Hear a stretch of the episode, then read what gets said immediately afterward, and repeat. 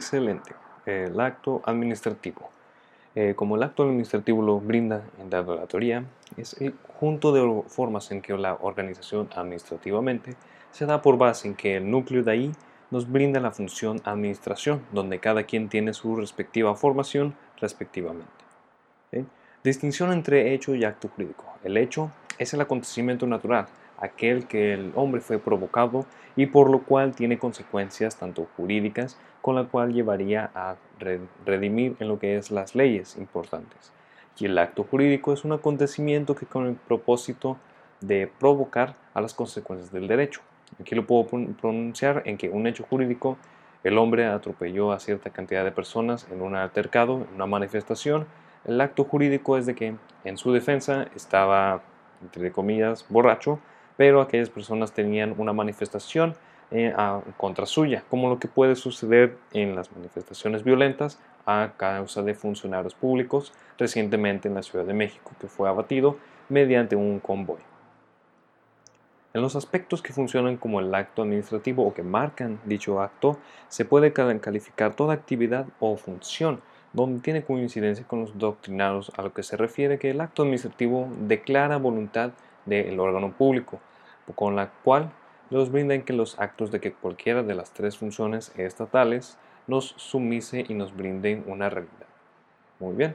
Y las características que tenemos como acto administrativo son un acto jurídico, derecho público, emite la administración pública, es ejecutivo, tanto obligatorio como ejecutorio, y a, reverencia de eso, tiene a su favor una presunción de validez, impugnablemente como el acto lo dice, Persigue el interés público tanto por lo esencial y por un general más perceptible, con lo cual nos adhiere esto que a favor del conocimiento y la administración nos brinda tanto a un órgano un poder como él en los gobernados, tanto así que solamente nos rinde a una, respuesta y también a favorecer a todo el público en general y no solamente al que tiene el poder. De antemano el concepto tal como, como aquí aclara en el acto administrativo es toda declaración jurídica unilateral y ejecutiva, en así dando la creación, reconocimiento, modificación o extinción de situaciones jurídicas subjetivas, vinculado con las palabras de Fernández de Velasco.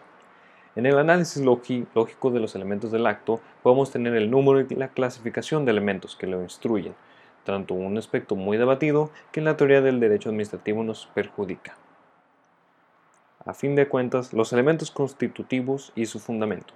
Llamados así por Manuel Díaz, que condicionan la legitimidad del acto administrativo.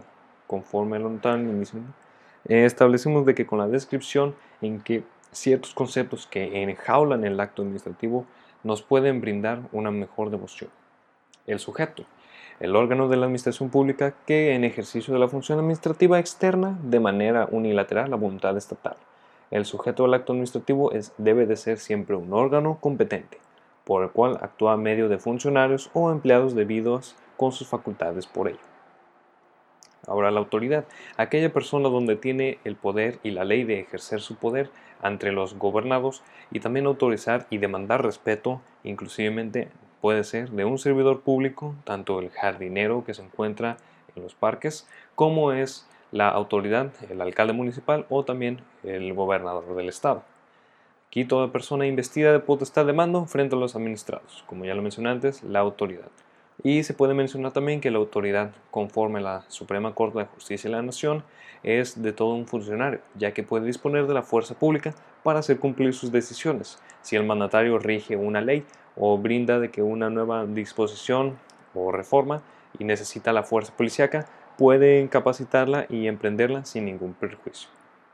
La manifestación externa en la voluntad es para expresar una decisión del órgano administrativo, pronunciando en cualquier sentido que provoca consecuencias de derecho de tipo subjetivo. Tal voluntad de carácter unilateral debe originarse y expresarse de manera libre, sin vicios ni errores dentro de un marco de competencia, facultados y delimitadamente con conforme a la ley, así respectivamente. El objeto es lo que persigue la administración al emitir el acto, es decir, crear, transmitir, registrar, conocer, modificar o extinguir situaciones subjetivas de derecho con miras a satisfacer el interés de la colectividad o de la agrupación de los que deciden.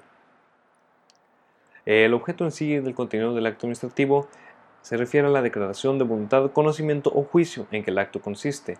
El objeto ha de ser determinado o determinable, posible, ilícito. Aquí nos podemos brindar o dar un ejemplo de la ley exclusivamente. En la forma es como nosotros, el acto administrativo, se enorgullece de formar un órgano administrativo para que así con sus facultades emplea la creación de ello.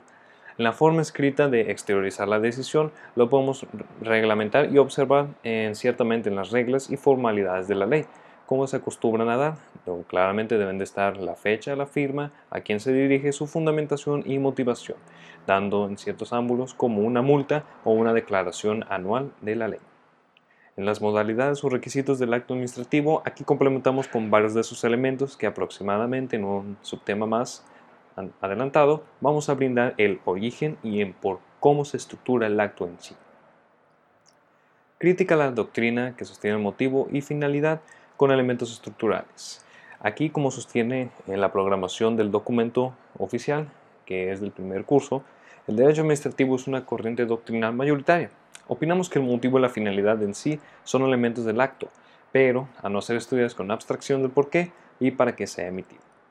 Las modalidades del acto administrativo son el motivo, es el móvil que lleva a emitir el acto administrativo. Finalidad, el elemento teleológico del acto administrativo. Motivo es el equivalente al derecho público con la causa de negociaciones jurídicos privados en cuando la finalidad es dicho interés en el fin global de la administración pública, pero es claro que existen fines específicos según sean las distribuciones estatales. El motivo lo podemos aclarar como una conjunción de elementos en donde los funcionarios públicos forman un diálogo para así crear tanto un nuevo edificio o un nuevo, una nueva administración, conforme especificando las leyes y las reglas que emiten. Cuando la finalidad podemos incluir que puede ser tanto mejoría de bienes como también atracción turística. El mérito y su crítica, y con la oportunidad de principio general del acto administrativo. El mérito es el elemento en cual el acto administrativo está referido a la oportunidad de convivencia del mismo. El mérito es un elemento que debe tener cualquier órgano administrativo, tanto el ejercicio de funcionario administrativa, para hacerse de manera oportuna, conveniente, útil, eficiente y justa. Y en cambio ya nos vamos a los requisitos constitucionales, con lo cual aquí nos podemos derivar del artículo 14 y el artículo 16, que tal cual, artículo 14, nadie podrá ser privado de la libertad de sus propiedades, posesiones o derechos sin previamente dar indicio a un juicio o procedimiento conforme a las leyes expedidas. Y también en el artículo 16, nadie puede ser molestado en su persona, familia, domicilio, papeles o posesiones si es que no hay ningún juicio emitido o procedimiento conforme a la ley, que se establece como regla de oralidad y previsto con el párrafo que nos brinda a la siguiente, a cual la competencia, donde aquí la facultad es donde el órgano recibe para ejercer la, la legislación que emiten los actos necesarios conforme se lo hayan otorgado. Y el órgano podría formarse por el órgano jurídico, que son el conjunto de competencias, a cual donde tiene la posibilidad de un órgano de actuar. La competencia es lo que un órgano puede actuar siempre y cuando esté reglamentado por su facultad delimitadamente. Y también un órgano físico puede ser la persona donde aquella puede ejercer competencias, tanto las facultades que tiene que actuar en dichos casos. Aquí la ley le asigna la competencia, inclusive las facultades contempladas, estando claramente un reglamento o un acuerdo otorgando la delegación de dichas facultades. En la forma escrita es como se delibera antónicamente. De un modo u otro tenemos que tener un papel oficial o identificable para que así nos brinde una certeza jurídica que nos da su misma garantía la cual demuestra que en dado caso, por un ejemplo así decirlo, nosotros adquirimos una vivienda, obtenemos un papelito donde ya realizamos la paga de todos los bienes, todos los servicios que conllevó la construcción y aparte los servicios del agua, el gas, la luz, donde nosotros aclamamos y podemos adquirir de que el, el contrato o si no dicha propiedad ya es nuestra mediante un papel oficial donde aquí los requisitos deben de brindarse por la lógica que es con la ley que se aplica tanto la fecha donde se elaboró la compra, la firma del, del propietario, la claridad acerca de que si estamos identificando la propiedad, entre otros elementos fundamentales. En la fundamentación es tanto citar el artículo y la ley aplicable. identificando con precisión qué ley o leyes son aplicables en dado caso, originando así su emisión, dando así, con lo cual podemos estar en un juicio. Si nosotros queremos fundamentar un artículo o una ley, o si no queremos remitir en que nuestro cliente se le ejecuta un buen deseo de juicio o es que se están pasando de la raya en cierto ángulo, nosotros podemos dar una fundamentación, con lo cual se denomina explicar y también interpretar la norma jurídica, dando el por qué es aplicable y el cómo podemos adquirirla en dicho juicio que nosotros podamos elaborar. Y la motivación eh, son aquellas circunstancias y la lógica en donde los escenarios se brindan efectuadamente en cómo se aplican dichos fundamentos y también la manifestación de razones en la cual el derecho lo fundamenta. Aquí lo podemos consistir en expresar los motivos que justifican el acto administrativo, donde tanto una orden de aprehensión como también lo que sería una ley reglamentaria, nosotros dando hincapié a la fundamentación, nos podemos guiar en que al momento de explicar un escenario lógico o supuesto, podemos ir dando paso a paso de cómo sucedieron los acontecimientos y así sin tener que ir vuelta de rodeo, sino en un orden cronológico, para sin tener la motivación que nos da a remitir el por qué nosotros debemos de tener ese derecho y cómo podemos explicarlo en un escenario. En unas palabras más elocuentes, podemos verificar que la motivación es los hechos de cuya consideración se parte e incluye tales hechos en el supuesto de una norma jurídica o razonar como tal la norma jurídica imponiendo la resolución que se adopta la parte dispositiva del acto justificando así la acción administrativa en tanto textos legales como en las leyes. Principio de legalidad. Aquí es el fundamento donde, mientras esté escrito la ley, se puede hacer o no se puede hacer. ¿Qué se puede venir esto? Que los actos administrativos son válidos o legítimos correspondiente a que el gobernado o los medios de control demuestren lo contrario. ¿Qué puede hacer? Nosotros los particulares hacer todo lo que la ley no, no prohíba mientras que la administración pública solo puede hacer lo que la ley le permita expresadamente. Aquí podemos verificar que mientras el ciudadano se puede ir a fumar en un área cerrada, mientras que la ley no abolice eso o no le permita hacerlo, entonces él puede efectuarlo. Claro, si la ley dice que no le permite fumar en áreas cerradas, la administración pública puede ejercer la fuerza denominada no, no violentamente pero sí un poco para establecer orden y así darle a entender al sujeto que no puede realizar esa acción en espacios cerrados. La no retroactividad es la ley es aplicable en los actos administrativos cuando ellos mismos actuarán ejecutando dicha ley, lógico concluir con sus acciones siguiendo las características de esta. ¿Qué quiere decir? Que no se puede lesionar derechos adquiridos con su anterioridad en su misión. Si nuestro culpable, en dado caso, estaba fumando en un espacio cerrado, digamos el día de hoy, y mañana se emite una ley con la cual prohíbe a todos los usuarios o fumadores fumar en un área muy cerrada. Claramente no podemos derrocarle a nuestro sujeto que fumó el día de hoy porque esta ley se brindó el día de mañana y como no hay una y como hay no retroactividad en ello, entonces no podemos perjudicar a la persona siendo que esto ya fue en tiempo pasado. En lo que es el efecto del acto administrativo, podemos requerir el empleo de la para que, coerción para que surfa, surta efectos.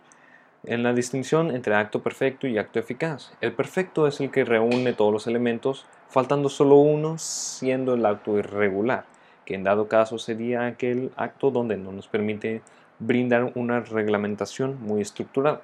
Y en cambio el acto eficaz es aquel que se realiza produciendo efectos por los cuales fue creado si nosotros establecemos unas leyes donde, como el dicho dice, las leyes son para romperlas, en ese acto eficaz entraría ya que nosotros estaríamos creando otras leyes para que así no hubiera personas de lástima o lastimados, entre comillas, y esa ley se efectúe con capacidad. Como creación de derechos personales y reales. Los derechos y obligaciones en el acto administrativo son de carácter subjetivo, refiriéndose a casos concretos. De esto, dentro de esta creación, los derechos ya lo normal es crear de derechos personales y la excepción es de la constitución en derechos reales. Un derecho real es tener una vivienda, educación y vida. Mientras que un derecho personal puede ser la adquisición en que terceros o personas mismas pueden obtener un préstamo de dichos bancos o si no un seguro de vida. Mientras que el derecho real son los bienes, las cosas físicas y materiales que podemos otorgar. Y en cuanto a los efectos frente a terceros, es como así nos brinda. Nosotros somos la persona, la institución pública se puede brindar a una tercera, ya que nos brinda tanto la educación y al final de un plan de estudios o cuando nosotros nos vamos a graduar es el documento personal donde avala que nosotros ya estamos muy estudiosos y ya podemos elaborar finemente con nuestra carrera. La falta del acto administrativo y el silencio de la administración. El silencio administrativo es la inactividad para evitar mayores prejuicios a los administrados, con lo cual se brinda que Francisco González brindó el silencio. Se define como una presunción legal, una ficción que la ley establece en beneficio del particular, en virtud de la cual se considere un silencio positivo o desestimada con un silencio negativo. Brindando esto en un, en un síntesis un poco más obvio, podemos brindar en que mientras la fricción de la ley incapacita a la administración pública, pues simplemente ellos no pueden realizar o deliberar otras leyes con los cuales se consideraría ello un beneficio para el particular. Si la administración pública tiene denominada en que no puede utilizar la fuerza bruta contra nosotros, eso es una ventaja para nosotros los particulares, los simples ciudadanos, que podemos ejercer tanto la ley como también nuestros derechos. Y en silencio administrativo en materia fiscal, nos puede brindar con lo que se denomina que yo no escucho, yo no veo, yo no hablo, no pasa nada. Mientras eso se considera un silencio administrativo, estamos en lo correcto. Distinción entre silencio y derecho de, petición. El silencio administrativo como cual es la ausencia de un acto, un ente en la administración pública y consecuencia de ello que la ley en que le da. Mientras que el derecho de petición es la llamada individual los derechos humanos con lo cual es la obligación de esta en responder y adquirir a la normalidad alrededor de las personas. El silencio administrativo y el ejercicio de la acción ante el Tribunal del Contencioso Administrativo en Distrito Federal. La falta de respuesta a una petición debidamente formulada por un ciudadano es en un término de 30 días hábiles, así dando hincapié a lo contencioso del administrativo en la Ciudad de México, que anteriormente conocida como Distrito Federal. De antemano lo que podemos observar es que el acto administrativo se brinda tanto en sus bases como hincapiés, dando así una modalidad donde a falta de ello estaríamos en una catástrofe insolitaria. De antemano nosotros lo que podemos observar es que el acto administrativo nos brinda también las bases fundamentales para así tener tanto los derechos humanos a nuestro alrededor y a la mano y así brindarle ese tipo de derecho a demás personas. Sin más preámbulos, creo que aquí podríamos determinar que el derecho administrativo se fundamenta gracias a que la ley y la constitución, mientras que el derecho administrativo es ejecutado por el Ejecutivo imbatiblemente, es validado emitido conforme a la ley. Significa que es obligatorio, tanto así el cumplimiento como es el que el gobernador lo cumpla, acatando su contenido, para así tener legitimidad y adecuación debidamente su cumplimiento pues obviamente tendríamos que realizar miles de actos en que la administración pública se genera con una actividad para así brindarle ese servicio a las demás culturas. Tanto el cumplimiento del no cumplirlo se daría tanto sanciones, permisos, registros, constancias, autorizaciones, licencias, notificaciones y créditos fiscales. En la extinción del acto administrativo, al igual que otros actos jurídicos, se clasifican en tanto medios normales como anormales, ya que esto divide diversas circunstancias se denominaría del programa mediático. En los medios normales es la extinción o agotamiento del acto administrativo, tanto su cumplimiento como ejecución. En los efectos que puede realizar eh, debe ser de inmediatamente, como una multa o también perdurar un periodo más o menos largo, en registrando los derechos de autor o un pasaporte. Mientras que los medios anormales lo que podamos verificar en un programa de estudio, lo consideramos como lo que es la revocación, la rescisión, la prescripción, la caducidad, el término de la conducción, la renuncia de derechos, falta de algún elemento o requisito del acto.